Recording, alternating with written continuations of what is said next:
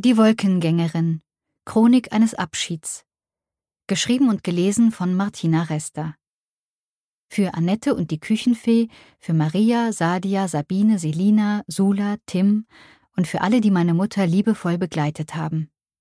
Danke. 1. Im Gesicht meiner Mutter funkeln schwarz die Augen eines Kindes. Die Sonne scheint. Sie lächelt. Ich höre, wie jemand im Nachbarzimmer die Gardinen vors Fenster zieht. Die kleinen Plastikrollen rauschen über die Schiene an der Decke. Die Schläfen meiner Mutter sind eingefallen, ihr linkes Augenlid flattert. Sie sucht, neugierig, wo sie wohl ist. Sie nestelt an einer Papierserviette in ihrer Hand. Es macht ein knisterndes Geräusch. Sie hört es und hält inne. Die Fußpflege ist heute nicht gekommen. Es ist, als falle ein Schatten auf ihr lächelndes Gesicht. Sie ist nicht gekommen. Sie rückt ihren Stuhl nach hinten, steht auf, ringt mit jedem Schritt um ihr Gleichgewicht, schwankt so zum Schrank und greift mit unsicherer Hand nach dem Wochenkalender. Wortlos hält sie ihn mir hin. Was soll ich damit? Gucken, sagt sie trocken. Und was soll ich nachsehen? frage ich sanft. Dass die Fußpflege nicht gekommen ist. In ihrem Kinderton liegen Vorwurf und Verzweiflung dicht beieinander. Ich stehe auf und nehme ihr den Kalender aus der Hand. Ein kurzer Blick genügt. Es ist kein Termin eingetragen. Heute nicht, morgen nicht und auch sonst nicht. Hier steht nichts, Mama. Sie kommt zu spät. Meine Mutter horcht in sich hinein. Sie denkt. Denken strengt sie an, schon immer. Endlich fällt es ihr ein. Weißt du, sie hebt den Arthrose verkrümmten Zeigefinger und tippt mir damit auf mein Brustbein. Pünktlichkeit ist die Mutter der Porzellanpuppe, sagt sie bedeutungsvoll, und ihr Gesicht hält sich mit dem Gesagten wieder auf.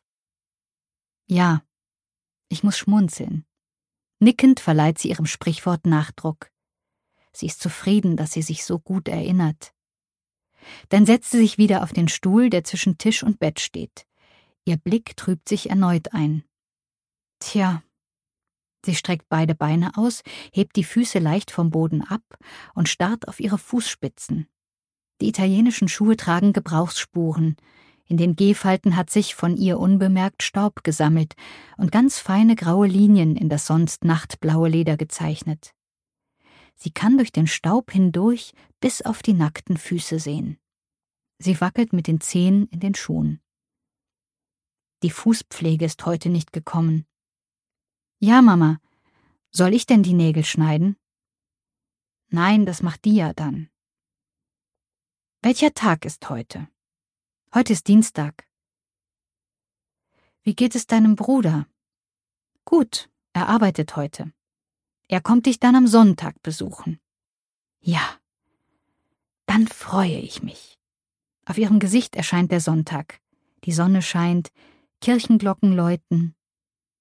Hast du eigentlich mal was von deinem Bruder gehört?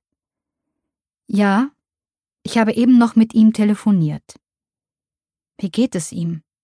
Gut, Mama. Es geht ihm gut, alles okay. Meine Mutter hatte drei Monate zuvor morgens das Haus verlassen, um wie in jeder Woche alleine zur Physiotherapie zu gehen. Niemand konnte zu diesem Zeitpunkt ahnen, dass sie ihr Haus nie wiedersehen würde. Sie stürzte und kam mit einer Schenkelhalsfraktur ins Krankenhaus. Ein neues Hüftgelenk musste her. In den Wochen nach der OP stellte sich heraus, dass sie nicht ohne ständige Betreuung nach Hause entlassen werden konnte. Also zog sie in eine Pflegeeinrichtung nach Köln um. Der Raum, den sie bewohnte, schnurrte von bisher 200 Quadratmeter mit eigenem Garten in einer mittelgroßen Stadt auf nunmehr 20 Quadratmeter mit geteiltem Balkon in der Großstadt zusammen. Das vertraute und ihr lieb gewordene Alleinsein musste gegen das Angebot von gemeinschaftlichen Mahlzeiten im Speiseraum verteidigt werden, was ihr auch gelang. Sie bekam ihr Essen aufs Zimmer gebracht. Immerhin hatte sie nun als einzige in der Familie einen Ausblick auf den Kölner Dom. Meine Mutter hebt den Kopf und ihr Blick geht draußen auf eine Wanderung. Meine Augen folgen ihr. Es dauert ein wenig, bis wir uns zwischen den Kirchtürmen des nahegelegenen Klosters hindurchgewunden und an der Kathedrale im Hintergrund angekommen sind. Rechts neben den Glockentürmen am Stahlkäfig rastet ihr Blick. Bin ich bekloppt? Oder sind da Menschen? Wo? Oben auf dem Dom. Meinst du da rechts? Ja. Sie hebt den Arm und weist mit dem Finger aus dem Fenster. Das sind Türmchen, die wirklich wie Menschen aussehen. Ja? Dann sind das keine Menschen? Es könnten auch Steine sein. Sie ist nicht ganz überzeugt von meinem Einwurf, lässt den Arm wieder sinken und schaut mich mit großen leeren Augen an. Ich falle in ihre Augen wie in ein schwarzes Loch. Ihr Unterkiefer klappt herunter und lässt ihren Mund offen stehen. Du siehst das besser als ich, sage ich schnell. Ich habe heute keine Brille dabei. Ohne Brille sehe ich nicht so gut. Ja, da sind Menschen. Sie strahlt. Da. Ihr Zeigefinger deutet nachdrücklich in Richtung der Türme. Dann sind das sicher die Gruppenführungen übers Dach. Ja, genau. Die Führungen. Sie scheint sehr zufrieden mit meiner Erklärung. Ich verabschiede mich langsam und gehe. Am Abend rufe ich sie noch einmal an. Das war ja ein schöner Tag, begrüßt sie mich. Ja, das finde ich auch. So frühlingshaft, nicht wahr? Ja, hier war vielleicht was los. Ja? Ja, so viel Betrieb. Wo denn, Mama? Draußen auf dem Flur? Nein, oben auf dem Dom. Bis gerade noch. So viele Menschen, überall. Der Kaffee ist kalt. Ich hatte mich so auf einen heißen Kaffee gefreut. Soll ich dir einen frischen holen? Nein, es geht schon. Meine Mutter nimmt einen der drei Kekse vom Teller und knabbert daran. Aber es ist doch schade. Du hast dich so sehr auf einen heißen Kaffee gefreut. Ja, nicht schlimm. Was hältst du davon, wenn ich mir einen Cappuccino hole und du ihn dann trinkst? Geht das denn? Ja. Sie nickt. Cappuccino. Ja, ich gehe zum Speiseraum und hole eine Tasse Kaffee mit heißer, aufgeschäumter Milch. Ich sage der Frau, von der meine Mutter glaubt, sie sei eine Küchenfee, dass er für mich sei, denn ich hatte meiner Mutter in die Hand versprechen müssen, bloß nicht zu verraten, dass der Filterkaffee kalt serviert worden war. Sie wollte wie immer keine Umstände machen.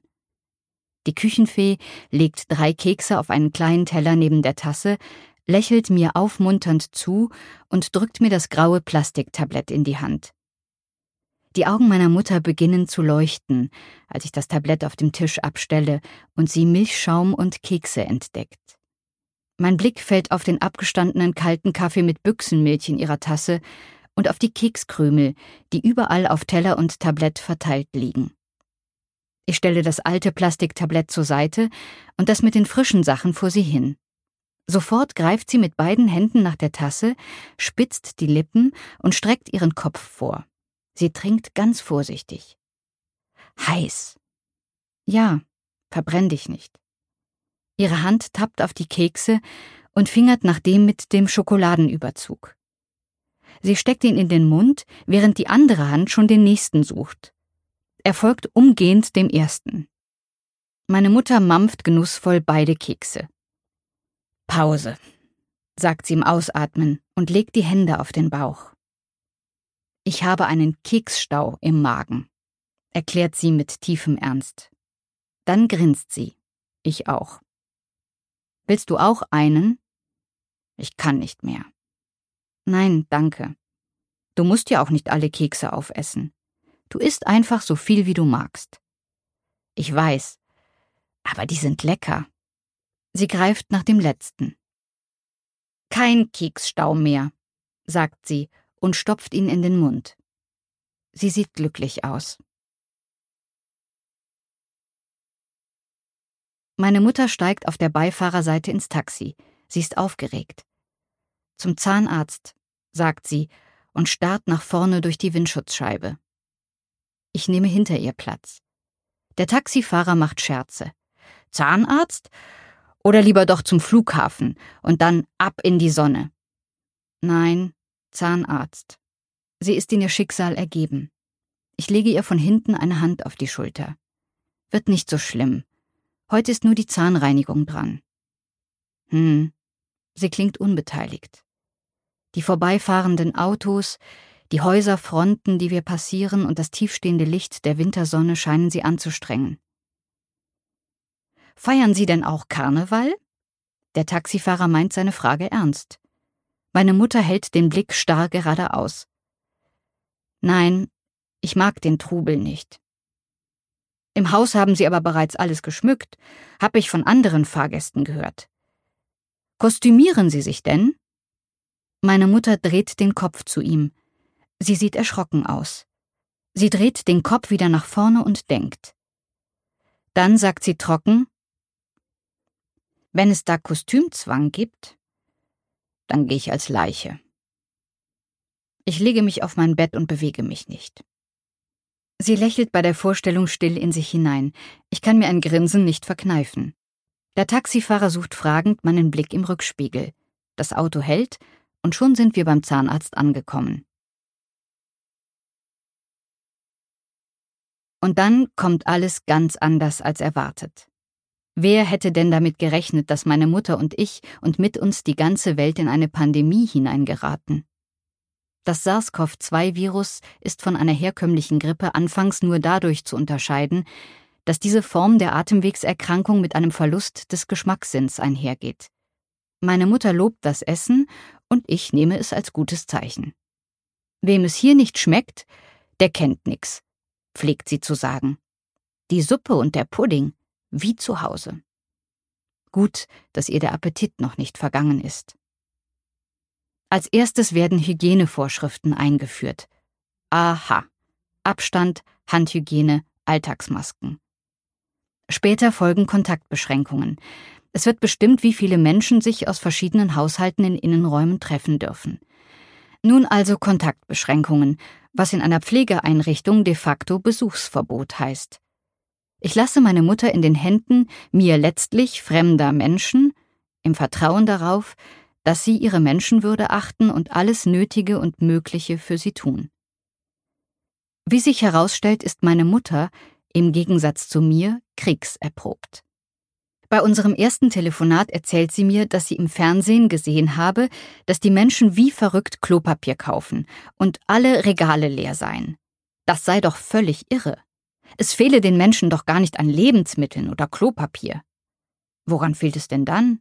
frage ich sie an Gott vertrauen, sagt sie und schweigt bedeutungsvoll.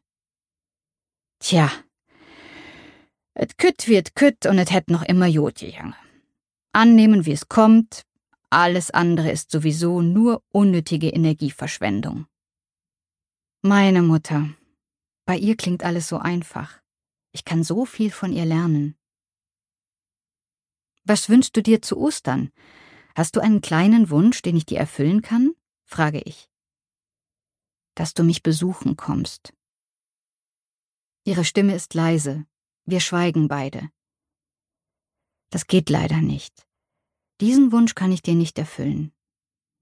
Ich würde dich auch sehr gerne wieder besuchen. Ich darf aber ja nicht zu dir rein. Ach so, sicher wegen dem Virus. Dann ist es besser, wenn keiner herkommt. Ja, das ist im Moment besser so. Still ruht der See. Ich glaube, es ist niemand mehr hier im Haus. Grabesstille. Alle ausgeflogen. Vielleicht bin ich ja ganz allein hier. Es ist, als führe sie ein Selbstgespräch. Ich lausche in die Stille und versuche zu ergründen, ob sie sich bei der Frage nach dem Alleinsein ängstigt. Bevor ich meine Mutter anrufe, versuche ich mich gefühlsmäßig positiv einzustellen und bereit zu sein, auf das, was ich dann zu hören bekomme, möglichst passend zu reagieren. Ich atme innerlich auf, wenn sie das Telefongespräch im Plauderton beginnt. Was hast du denn heute gemacht? fragt sie mich. Nichts, Mama. Ich habe den lieben Gott einen guten Mann sein lassen. Sie lacht. Oh, der liebe Gott hat im Moment viel zu tun. Der ist schwer beschäftigt. Der muss uns alle beschützen. Das stimmt. Hast du denn was vom lieben Gott gehört? Hm. Echt? Hast du Kontakt zu ihm? Klar, den pflege ich immer. Das ist wichtig. Sie lacht ihr helles Kinderlachen. Es klingt komplizenhaft. Sie und der liebe Gott. Die Stimmungslage ist wechselhaft. Bekloppt. Die wollen Aufnahmen von mir machen, sagt sie und wirkt aufgeregt. Warum eigentlich? Nein, Mama, die wollen keine Aufnahmen von dir machen. Wir wollen doch zusammen skypen. Das ist wie telefonieren mit Computer. Wozu? Wir telefonieren doch schon mit dem Telefon. Gut, dass es Telefon gibt. Das ist eine tolle Erfindung. Ja, das finde ich auch. Aber mit dem Computer können wir nicht nur sprechen, sondern uns dabei auch sehen. Du siehst mich auf deinem Bildschirm und ich sehe dich auf meinem. Ja? Sie klingt ungläubig. So ein Quatsch. Bekloppt. Und dann skypen wir zum ersten Mal. Meine Mutter ist sprachlos und starrt mit offenem Mund auf das Display, das die Pflegeperson so hält, dass meine Mutter etwas sehen kann. Sie geht ganz nah ran. Wie ein Welpe sieht sie aus, der mit nasser Schnauze gegen eine Scheibe stupst. Ich winke ihr zu. Sie winkt zurück. Ihr Blick wechselt von meinem Bild zu dem kleineren Fenster, in dem sie sich selbst sehen kann. Sie lacht und wirkt dabei verloren. Die Pflegerin hilft und erklärt ihr, wie alles funktioniert. Sie zeigen mir die frischen Blumen, die ich beim Blumenhändler ausgesucht habe und wöchentlich liefern lasse, rote und gelbe Tulpen bunte Ostersträuße. Sie treten auf den Balkon und drehen sich, um mir die Umgebung zu zeigen, als sähe ich sie zum ersten Mal. Ich habe es heute genossen. Was denn, Mama? Die Ruhe. Ich habe ein Paradieszimmer.